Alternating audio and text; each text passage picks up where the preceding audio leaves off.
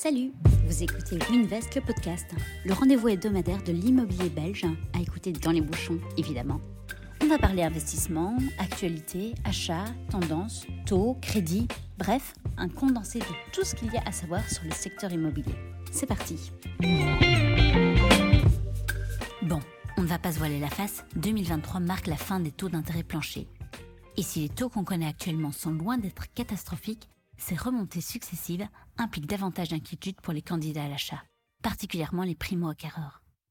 Est-ce que l'achat immobilier est en passe de devenir un rêve inaccessible? Faut-il attendre une baisse des taux? Et comment constituer un dossier bancaire carré pour mettre toutes les chances de son côté? C'est les questions qu'on aborde aujourd'hui dans Winvest, le podcast. Hello Ken. Hello Aujourd'hui, on va parler crédit immobilier. C'est vrai qu'on est dans une période un peu charnière. hein. On a connu euh, l'âge d'or du crédit hypothécaire avec des taux euh, historiquement bas. Et puis, euh, on connaît quoi? Depuis un an une remontée des taux. À côté de ça, finalement, les prix de l'immobilier, eux, ne, ne baissent pas, Ne en tout cas baisse se pas, non, ça, c'est stabilisent. sûr, ouais. Donc, euh, donc voilà, on est un peu dans la, la pire, euh, le pire moment des prix qui restent hauts et euh, des taux qui sont, qui sont hauts aussi. Le pire moment, non, parce qu'il faut pas oublier que les salaires ont été indexés de vrai. 10%. Mhm, mhm. Donc, il y a. En fait, ça, ça explique aussi pourquoi les prix de l'immobilier n'ont pas spécialement chuté, parce que le pouvoir d'achat des gens a suivi avec l'indexation des loyers. Donc, oui, ça coûte plus cher, mais on a plus de revenus aujourd'hui. Donc, euh, ça suit euh, le mouvement simplement. Et cette euh, hausse des taux est plutôt saine pour réguler un marché qui devenait un petit peu euh, Fou, hein. hystérique en Mhm, sortie de mhm. Covid, euh, où on a connu ben, une inflation beaucoup trop importante, les prix de l'immobilier avaient monté euh, beaucoup trop vite, et donc tout ça, ça se stabilise, et c'est pour ça que la Banque Centrale Européenne a remonté ses taux pour recalmer un petit peu le marché, mais le marché immobilier, lui, résidentiel en tout cas, ne- n'est pas trop impacté, si ce n'est que ça l'a calmé un petit peu. Bon, malgré tout, je pense qu'il y a une inquiétude latente, surtout de la part des primo-acquéreurs, sur leur capacité à financer leur achat et obtenir un crédit. Du coup, j'ai besoin de tes éclairages pour préparer son rendez-vous chez le banquier, se faire un dossier embêtant et aller chercher les conditions les plus intéressantes possibles.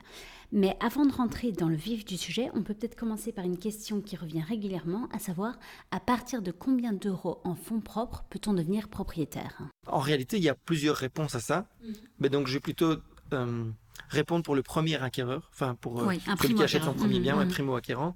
Euh, là, à partir de 10 000 euros, on pourrait déjà acheter son premier bien. Ok. Euh, sur Bruxelles en tout cas. Mhm. Parce que sur Bruxelles, il faut savoir que, fiscalement parlant, sur les biens d'une valeur de maximum 600 000 euros, les 200 premiers 1000 euros sont exemptés de droits d'enregistrement. Donc si j'achète un appartement à 200 000 euros, je ne paye pas du tout de droits d'enregistrement. Du coup, on n'a besoin que euh, des frais de crédit, euh, des frais ça. annexes, des honoraires du notaire, etc. Exactement. Ce qui vont s'élever pour un bien à 200 000 euros à plus ou moins 7-8 000 euros, quelque chose comme ça.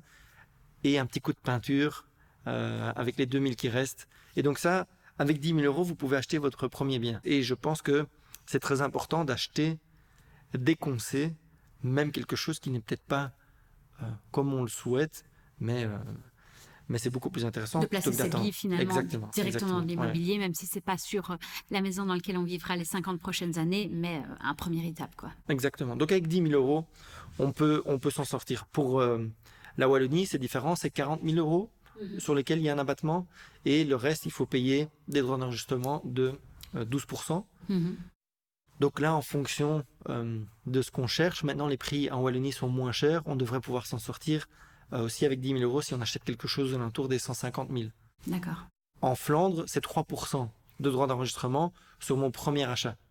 Donc pour euh, un achat à 200 000, je vais devoir payer 6 000 euros de droits d'enregistrement, mais mes frais d'acte aussi et petits frais administratifs et tout. Donc c'est un petit peu plus cher euh, en Flandre, un petit peu moins cher en Wallonie parce que les prix sont plus bas, et à Bruxelles, là, je suis carrément euh, exempté de payer, des, de payer des droits d'enregistrement. Pardon. Mais les mais les prix sont généralement plus chers aussi. hein. À, à 200 000 aujourd'hui, c'est très difficile de trouver un deux chambres en bon état dans lequel il ne faut pas faire de travaux. hein.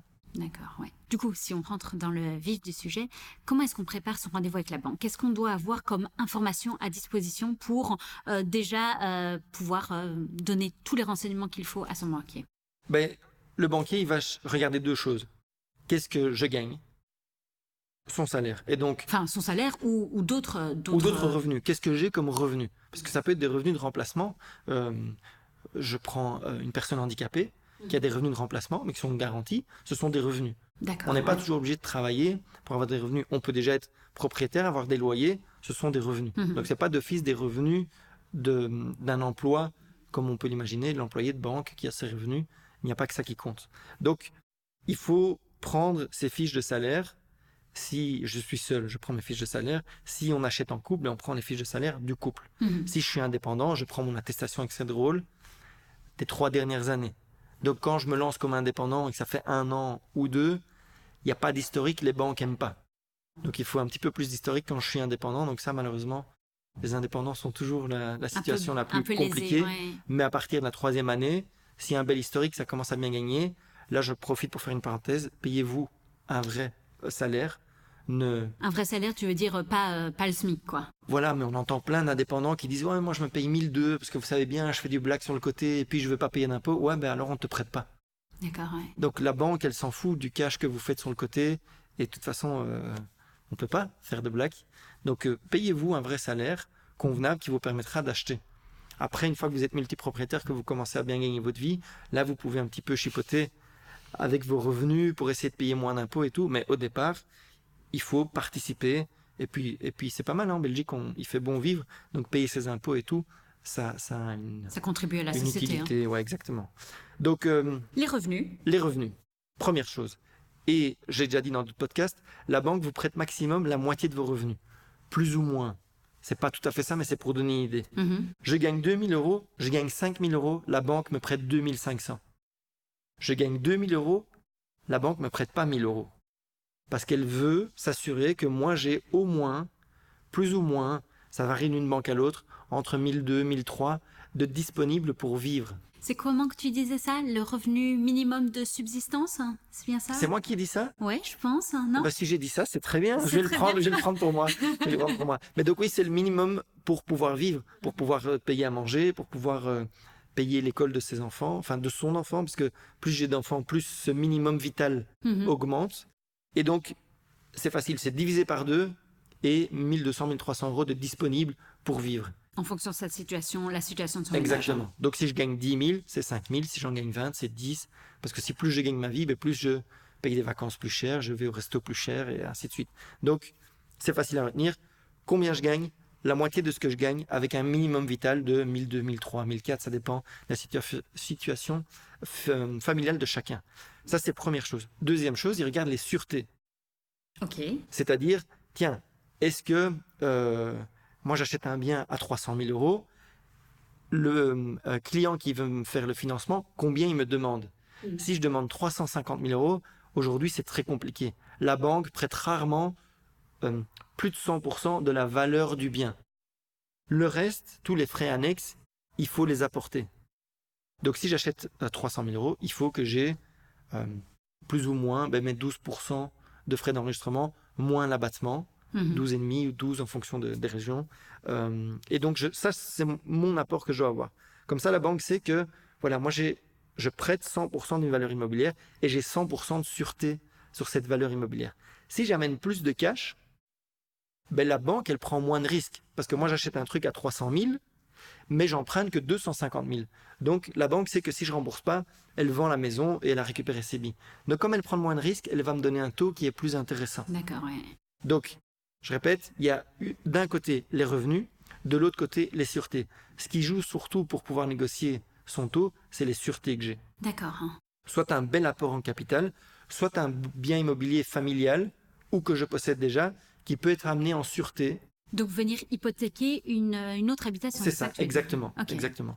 Et donc là, alors je viens apporter ça à la banque, et la banque peut me prêter des sous avec un taux plus intéressant parce qu'elle prend moins de risques. Il y a d'autres choses qu'on peut mettre en sûreté euh, D'autres objets de valeur ou, euh, Oui, là, ça devient plus compliqué parce que quand vous mettez euh, des objets de valeur, un tableau ou des choses comme ça, c'est que financièrement, ça devient ric-rac. mhm, mhm. Et donc la banque se dit, tiens, pourquoi est-ce que le gars vient mettre un tableau ou des voitures de collection euh, en sûreté? Ça devient très compliqué. Donc là, il va plutôt falloir se tourner vers un courtier qui va faire de la magie, mais dans une banque standard, ce sera beaucoup plus difficile. Et tiens, tu parlais de euh, mettre en garantie finalement une maison familiale, par exemple Ouais. la maison de parents.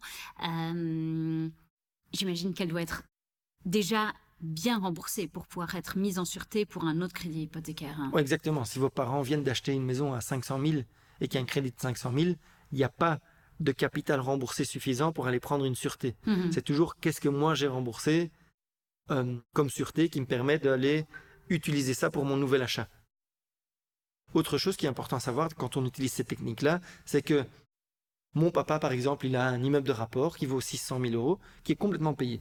Donc c'est une belle sûreté. Mhm. Et moi, j'achète un bien à euh, 300 000 euros, mais j'emprunte 350 000. Ok, j'emprunte plus que mes 300 000. C'est pour ça que j'ai besoin d'une sûreté. Parce que je répète, la banque va prêter 80% maximum de mes valeurs immobilières ou de mes sûretés. Mhm, mhm. Et donc, mon papa a 600 000, moi j'achète à 300 000, ça fait 900 000 de sûreté, on va dire, et je fais un crédit de 350. Frais compris et tout, donc c'est possible de faire des crédits à 125%, comme on peut lire parfois, mais il y a, il y a tout ça à mettre en place derrière. Dès que moi j'ai commencé à rembourser du capital à hauteur de ce que vaut ma maison, je n'ai plus besoin de la sûreté de mon papa. Donc cette sûreté n'est pas à vie. D'accord, il n'est pas sur toute la durée du Non. crédit. hein. Elle est là dès que le crédit qui me reste à payer, donc mon solde restant dû, Mhm. dès que le capital qui me reste à rembourser vaut minimum mon bien ou voire en dessous, alors je peux lever la sûreté que j'avais utilisée sur le bien de mon papa et il est de nouveau, Libre d'hypothèque, c'est c'est ça qu'on ça, et il n'est plus lié à mon bien. Ok, d'accord. Une autre question, lorsqu'on préparait ce, ce podcast, tu as parlé du fait que finalement, pour venir hein, euh, avec des épaules solides auprès du banquier, c'était d'avoir aussi une petite connaissance sur les différents crédits qui existent pour, euh, si, imaginons que son courtier ou son banquier n'est pas très créatif, lui amener déjà une, Ben- une solution qui pourrait euh, convenir. Exactement, parce que Puisque finalement, il n'y a pas que le crédit classique. Il n'y a pas que le crédit classique. capital et intérêt. euh, non, non, ouais, il y a, y a- il y a d'autres choses. Maintenant, ça, en fait, il faut essayer de se renseigner hein, via podcast, via Mhm, Conseil mhm, Imo, mhm. via d'autres euh, gens qui partagent des infos sur Internet. Donc, euh, il y a vraiment de l'information à aller prendre. Et puis, cette formation, c'est comme quand on va regarder euh, sur Doctissimo hein, quel médicament, on va quand même voir le médecin et lui Mhm. demander son avis. Ben, donc, vous regardez un petit peu et puis vous allez chez le banquier en disant Tiens, j'ai vu ça, qu'est-ce que tu penses? Ah, dans ta situation, c'est pas possible. Ah, ouais, c'est possible, pas bête. Parce qu'il faut pas oublier que le banquier, euh, c'est comme moi quand je vais chez le coiffeur, ben, euh, en fait, il n'a pas le choix de me raser. Mais imaginez, j'avais peut-être envie de faire des implants. Il me dit, mais écoute, va en Turquie. Après, une fois que tes cheveux ont poussé, on peut faire ça, on peut faire ça. Si je lui pose pas la question, il pense pas que j'ai envie d'aller en, en Turquie faire. Oui. Il part du principe que tu veux comme d'habitude. C'est ça. Et donc, quelqu'un qui a des longs cheveux, il n'a pas envie de ma coupe. Il a envie de faire euh, court sur les côtés et tout. Enfin, voilà. L'image, elle est, elle est très bête, mais c'est pour dire que quand on va chez le banquier, lui, dans son idée, il va faire un crédit classique. Mhm. Parce que de toute façon, sans manquer de respect aux banquiers, ils sont employés. Et donc que votre dossier y passe ou pas, lui, son salaire à la fin du mois, il l'a. Donc il faut avoir la chance de tomber sur un banquier qui aime son job. Et Un peu proactif. ouais, il y en a encore, heureusement. Pour euh, le nommer mon ancien patron de chez ING, bah, Cédric. ouais, ouais, lui, lui, il adore ça. Donc il va, il va se démener pour trouver des solutions. Mais il y en a d'autres aussi. Mais de temps en temps, il faut les aider. Et donc dire, tiens, voilà, je sais que niveau euh, sûreté, je suis pas bon, mais j'ai la maison de mon papa, j'ai vu que c'était possible, est-ce qu'on peut la prendre? Tiens, euh, moi j'aimerais bien ne pas payer trop de capital au départ, j'ai vu que quand on faisait un crédit travaux, pendant deux ans, on pouvait prolonger ce paiement des travaux et ne payer que des intérêts sur la, la partie libérée.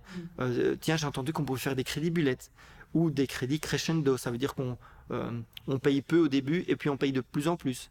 Puisque, Enfin, a priori, ces revenus vont augmenter. Oui, puisqu'il y a euh, l'inflation, de- hein, l'indexation des, des- des salaires.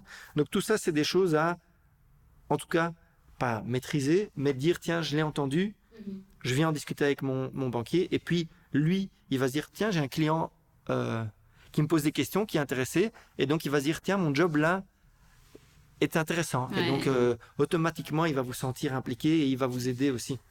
Donc, venez avec des dossiers, donc vos, vos euh, revenus, votre apport, éventuellement euh, les valeurs de vos biens, des expertises déjà. Vous pouvez demander à des agences immobilières, des experts, de, de venir donner un prix à vos biens. Comme ça, quand vous venez chez le banquier, il a déjà un support On sur vient lequel il déjà peut avec vraiment les travailler. documents euh, dès le départ, hein, des, des- des preuves papier, ou c'est pas nécessaire hein? Ça montre un certain sérieux. D'accord. Parce qu'un banquier, il doit être appelé plusieurs fois sur la journée pour faire des simulations de crédit. Il y a un gars qui vient qui dit ah oui mais je gagne autant et puis quand il reçoit les fiches, en fait c'était pas le salaire net, c'est le salaire brut, c'est pas clair, il peut recommencer, c'est pas sérieux. Si vous montrez que vous êtes déjà impliqué dans votre dossier, Mhm. il va vous faire confiance et le jour où vous envoyez une offre contre-signée, il se dit ah oui c'est le monsieur qui avait sa farde avec ses classeurs et tout. Mais l'air de rien, on est des êtres humains donc quand on voit quelqu'un qui est impliqué, on a envie d'aider. Quand on voit quelqu'un qui vient juste nous utiliser, on dit oh bon c'est pas possible pour vous. Enfin, c'est- bête, mais c'est humain, quoi. Et, et en plus, si vous créez une bonne relation avec votre banquier, il y a un petit bouton euh, qui permet parfois de faire une réduction sur le taux. D'accord. Parce qu'il y a la, la banque a un taux. Il existe ce bouton? Ah, il existe ce bouton, ouais, donc il y, a, Ok. il y a un taux de base, vous rentrez vos coordonnées, Mhm. et, et voilà, la banque vous donne, enfin, l'ordinateur calcule lui-même un taux. Mais il y a une petite coche, enfin une petite case, tiens, bon client parce que il prend son assurance, parce que il prend, euh, il a déjà une épargne pension chez nous, il a tous ses comptes, ses enfants, ouvert des comptes. Et donc, vous pouvez dire au banquier, tiens, voilà, regardez, j'ai déjà préparé tout le dossier. Nous, on est dans votre banque depuis des années. Est-ce que vous pouvez faire un petit truc pour moi? Ouais.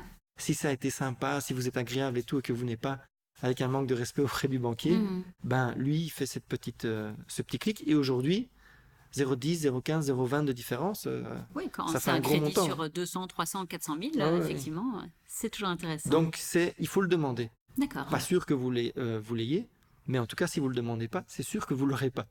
Et donc euh, faut poser la question. Tiens, du coup, euh, c'est peut-être une bête question, mais comment est-ce qu'on calcule une mensualité sur base d'un taux obtenu?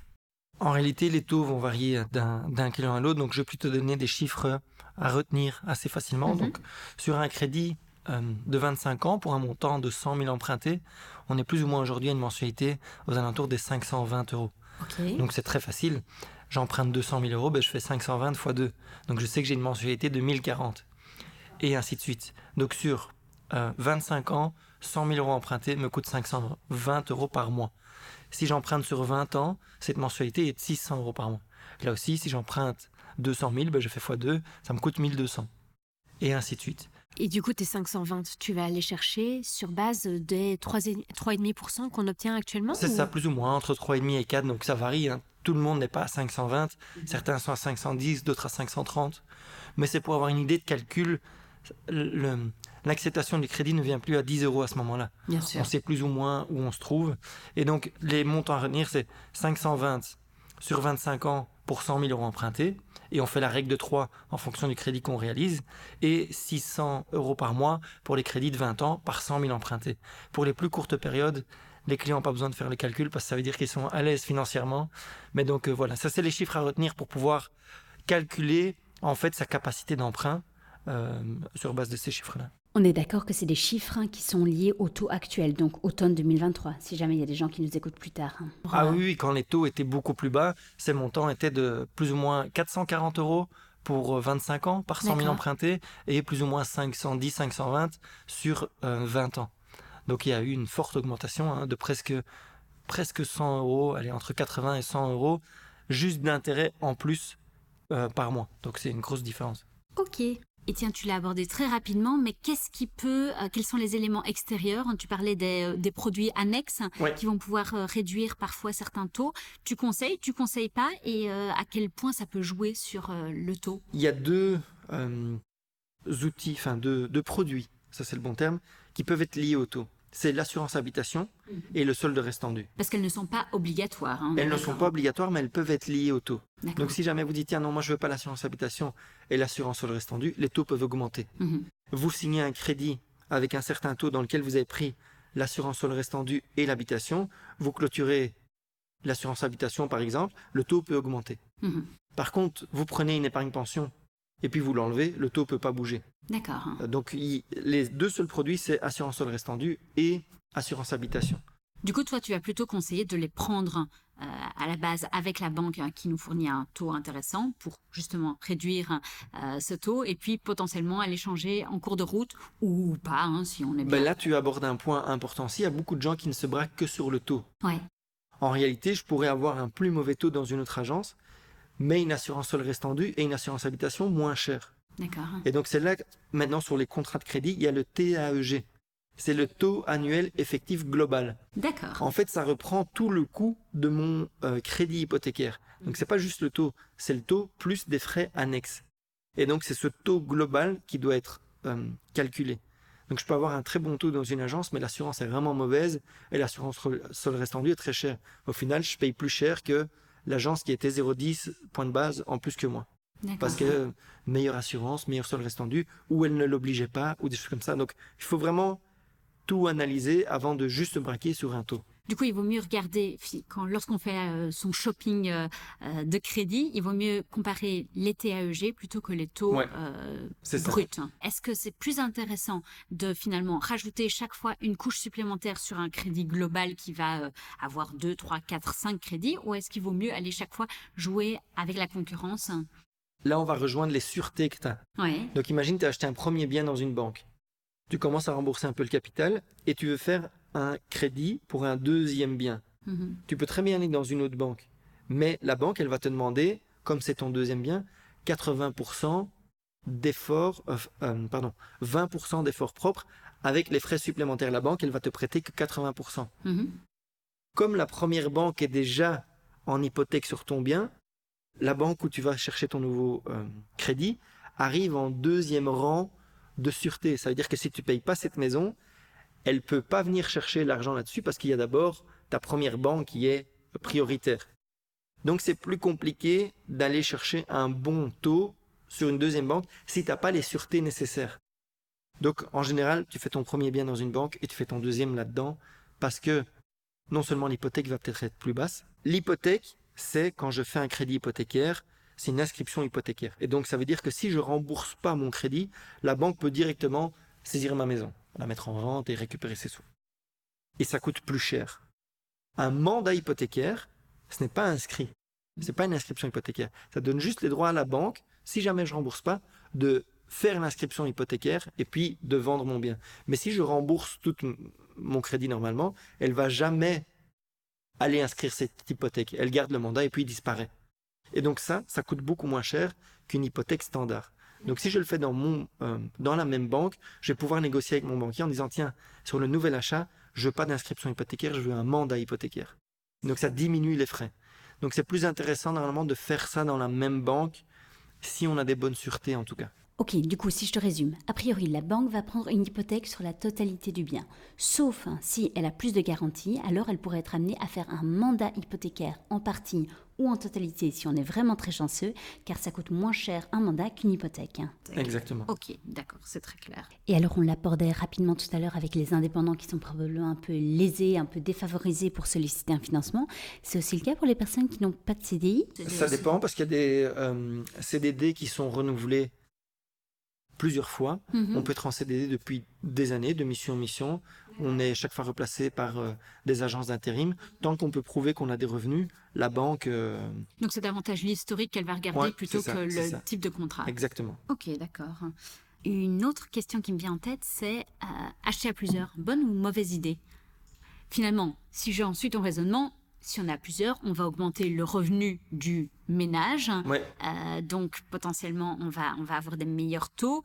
Ben, euh, Imaginons il y a différentes réponses. Imaginons que je ne sois pas en couple. Est-ce que c'est intéressant de le faire avec une personne, euh, ma sœur, Alors mon là, frère Là, je le déconseille. L'achat avec quelqu'un d'autre, je le conseille que avec son partenaire. Et encore, par exemple, avec ma femme que j'aime très fort, elle achète ses biens, j'achète mes biens. C'est du business, quoi. C'est du business. Et comme ça, si on se sépare, parce que euh, même s'il y a des gens qui s'aiment très très fort et qui vont jamais se quitter, je crois qu'il y a quand même beaucoup de couples qui se séparent après 10 ans, 15 ans, 20 ans. Aujourd'hui, c'est devenu tout à fait normal de se quitter, c'est plus euh, scandaleux, même quand on est marié. Euh, quand il faut revendre le bien familial dans lequel on est, ça devient très compliqué, quoi. Et donc, moi, je suis partisan de, j'achète mes investissements, ma compagne achète ses investissements et on vit là où on loue. Comme ça, le jour où on se sépare, trois mois de préavis, chacun sa vie. Et comme ça, c'est beaucoup plus facile la gestion. Mais ça, c'est euh, une réponse très subjective. Très et très personnelle. Donc, mais il y a des arguments en faveur et en défaveur de l'achat euh, en couple. L'achat en, couple, ce qu'il y a, c'est que tu es plus fort. Financièrement, tu es plus fort. Tu as deux revenus, euh, donc tu peux acheter plus grand, et avoir ta plus belle maison. Et donc ça, c'est, c'est de l'investissement très euh, basique, hein, comme on apprend en Belge depuis la nuit des temps. Achète ta maison, c'est ta meilleure épargne pension. Et donc ça, tu peux le faire en couple. Parce que si jamais quelqu'un veut faire un investissement, ben en vrai, on le fait en couple. on continue à, gérer ce patrimoine familial ensemble, et là on est plus costaud, et, si le couple est fort, ben, c'est très intéressant. Euh, le faire avec un, frère, un pote, ça devient, ça devient délicat. En tout cas, surtout pas pour le premier achat. Éventuellement pour des futurs. Tiens, j'ai une super opportunité, j'ai un immeuble de rapport de dingue, c'est mon troisième ou quatrième achat. Tiens, Jackie, j'ai une, opportunité, j'arrive pas tout seul, tu veux pas venir avec moi? C'est du business, c'est de l'investissement. Mais est-ce qu'on fait la toiture? Est-ce qu'on fait les châssis? Euh, Quelle cuisine on met? Quelle euh, douche on met? Ça devient compliqué, il y a des tensions, c'est plus difficile. Donc, euh, je ne le conseille pas. Ou alors faire des bons contrats. Quoi. Ok, ouais. Prévoir la sortie. Prévoir la sortie, oui. Pour clôturer, comment ça se passe la négociation d'un crédit auprès des banques quelle, quelle marge de manœuvre on a pour faire baisser les taux? Ben, je vais résumer hein, ce qu'on a dit un petit peu. Donc, les marges de manœuvre, c'est avoir un meilleur salaire. Mais ça, malheureusement, c'est la carrière qui l'amène petit à petit. Hein. D'année en année, on, ça, on a l'évolution des salaires, euh, l'apport de fonds propres. Mm-hmm. Donc là, je, vais être, euh, je vais utiliser une image, mais quand j'ai 25 ans, j'achète pas ma Golf GTI. J'achète une petite voiture à 2000 euros. Euh, je fais moins le difficile. Euh, parce que ça, malheureusement, si j'ai ma Golf GTI, quand j'achète une voiture, au moment où elle sort du garage, elle perd de la valeur immédiatement. Donc acheter cette voiture n'a aucun sens. Essayez de faire en sorte de d'avoir la plus grosse épargne possible en faisant plus simplement finalement. Oui, plus simplement et ça de nouveau c'est subjectif et philosophique mais aujourd'hui, j'ai l'impression qu'il y a beaucoup plus de gens qui veulent plein de choses. On veut le dernier GSM, on veut le dernier Apple, on veut partir en vacances trois fois par an, on veut une maison avec jardin et terrasse et super. Et avant, nos parents, ils n'avaient pas ça. Hein. Oui, en tout cas, ça va impacter sur son crédit. Ça ah a ben, du sens pour, euh, pour, effectivement avoir une, euh, mais, un train de vie qu'on qu'on apprécie, oui, mais effectivement, ça va avoir un Tout est une question de choix. Ouais. Est-ce que, est que je veux absolument ce train de vie-là? Ouais, bah alors je ne vais pas me plaindre de ne pas pouvoir acheter. Mm. Est-ce que je diminue mon train de vie? Ben, Je veux pouvoir acheter plus tôt. Et plus tôt j'achète, plus je vais pouvoir avoir un chouette train de vie à un moment donné. Mais si je n'accepte pas de baisser mon train de vie d'entrée de jeu, ben je risque de ne jamais acheter ou, ou de devoir travailler jusqu'à 67 ans. Et euh, si je reste dans cette même réflexion, si je reçois un premier refus d'une banque, ça, va, ça veut automatiquement dire que les autres risquent de me refuser ou pas nécessairement. Chaque banque a, différentes conditions puisque finalement, les trois critères que tu m'as dit, elles sont identiques euh, pour, euh, pour toutes les banques, c'est-à-dire euh, quotité, taux d'endettement et le minimum vital. Ouais, mais tu as trois critères quand le banquier encode. Rouge, c'est mort. D'accord. Tu t'oublies. Orange, c'est tiens à analyser et vert, c'est top, tu vois. Orange à analyser, ça dépend sur quel banquier tu tombes. D'accord. Il faut voir quel banquier dit tiens, ici c'est orange. Est-ce que vous pouvez m'apporter 5 000 euros en plus, 10 000 euros en plus? C'est peut-être parfois ça qui, qui, change. Tiens, ici, dans votre salaire, est-ce que vous avez un 13e mois, un 14e mois? Est-ce que vous avez des, euh, chèques repas mhm. euh, Je vais pouvoir argumenter tout ça. Donc il faut discuter avec son banquier de dire ok c'est orange mais comment vous allez argumenter mon truc? Si j'envoie juste tiens est-ce que ça passe? Non ça passe pas. Ah, désolé.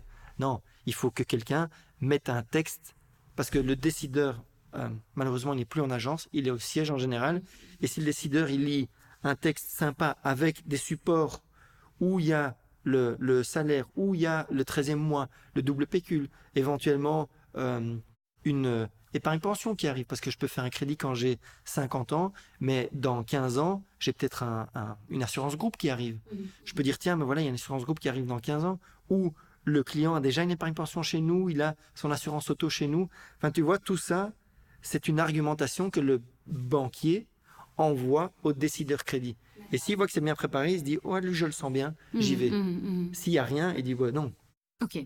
Donc tu vois, c'est d'humain à humain, c'est une discussion. Quoi. Venir super bien préparé avec des facts et des, chiffres et potentiellement des garanties euh, que, la banque pourrait aller chercher. Clairement. Ça a l'air bateau de le dire comme ça, mais c'est la réalité. Donc bêtement amener des... Et, on ne demande pas des recherches incroyables. Hein. C'est amener son salaire, dire, tiens, voilà mon dernier 13e mois, voilà mon dernier 14e mois, ou voilà les bénéfices si je suis un commercial que je reçois une fois par an. Mmh, mmh. Euh, sur les trois dernières années, voilà la moyenne.